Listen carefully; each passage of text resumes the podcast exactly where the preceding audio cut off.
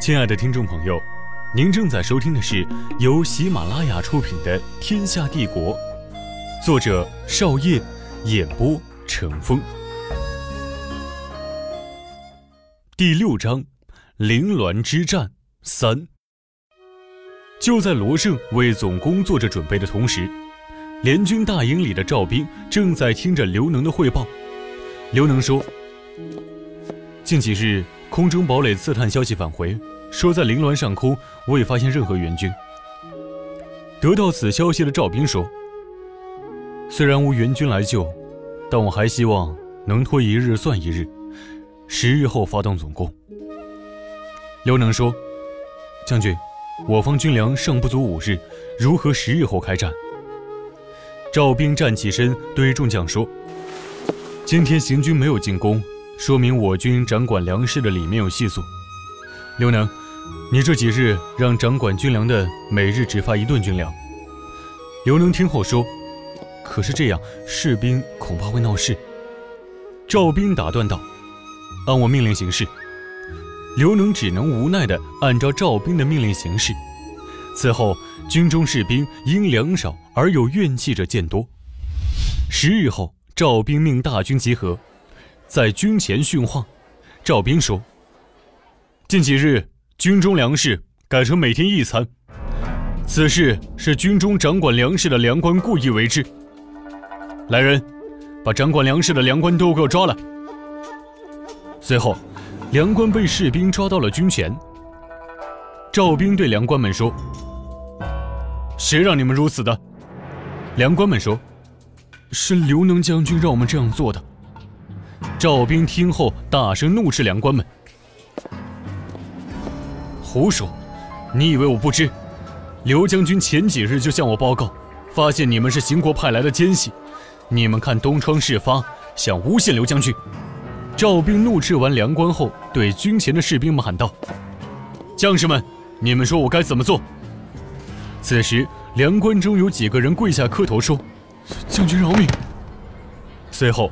其他粮官也跪下磕头求饶。此时，士兵中有人喊道：“用他们的血祭旗！”随后便是一片祭旗的喊声。随后，赵兵手势一挥，一群士兵上前，用乱刀将粮官们砍成了肉泥。随后，赵兵对众人说：“我军中粮食仅够一日，今日午饭大家能吃多少就吃多少。将士们吃完午饭，咱们要与行军决战。”此战，咱们只有杀敌抢粮这一条活路。随后，底下士兵齐声喊道：“杀敌抢粮！杀敌抢粮！杀敌抢粮！”就此，联军对行军率先发动了袭击。联军对行军的袭击很是突然，以至于罗胜还没有意识到，联军就已发起总攻。随后，整个战斗持续了六天之久。战场上的尸体堆积如山，很多士兵踩着尸体进行战斗，最终联军大败。联军六十万大军，二十万战死，四十万都被俘，赵兵和刘能也一同被俘。行军方面，孙哲的三十万囚徒几乎全部战死，罗胜的五十三万将士，十万战死，五万负伤。战后，邢国大营中。罗胜和孙哲都双膝跪地，等待刘启的到来。刘启进入大营后，对两位将军的行为很是困惑，便对二人说：“二位将军因何如此？”罗胜说：“陛下，此战臣有罪。”刘启说：“将军何罪之有？此战不是我邢国胜了吗？”罗胜说：“此战我军八十三万，死伤过半，是臣的错。”臣轻敌了。刘启上前扶起两位将军说：“这不是你们的错，此战二位将军都尽力了，不是将军们的错。此战二位是我大行的功臣，两位将军之功必将永载史册。”就此，凌乱之战落下了帷幕。凌乱战役结束没多久，就有秦国使臣来我舒国郢都。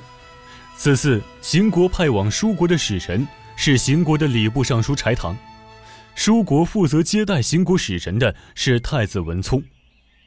兴国使臣刚刚进入同文馆，文聪就急忙前往同文馆面见邢国使臣。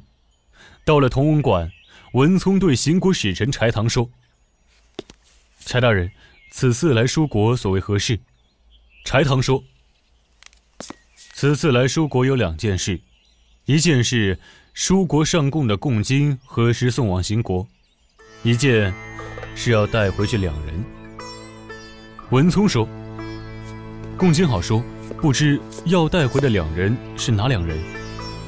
柴堂说：“王思和贵国梁王文治殿下。”文聪听后很是惊讶地说：“为何要带走文治？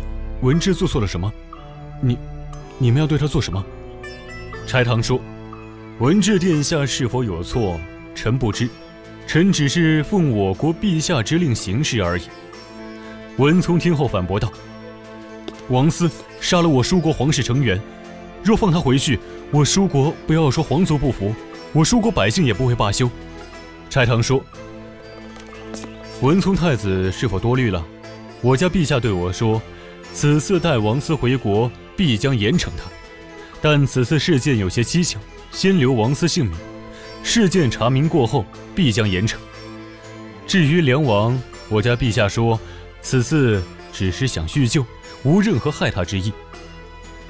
文聪听后很是气愤，大吼说道：“大行的使臣都是这样满嘴胡话的吗？带王思回去，分明是要救他，恐是你朝丞相之意吧？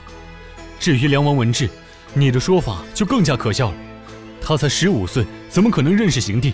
更不可能说什么叙旧一谈了。”柴堂说：“其中缘由我也不知。”但事实如此，明日我朝见你父王，话也是如此。之后，两人的谈话不欢而散。亲爱的听众朋友，本集播讲完毕，欢迎继续收听。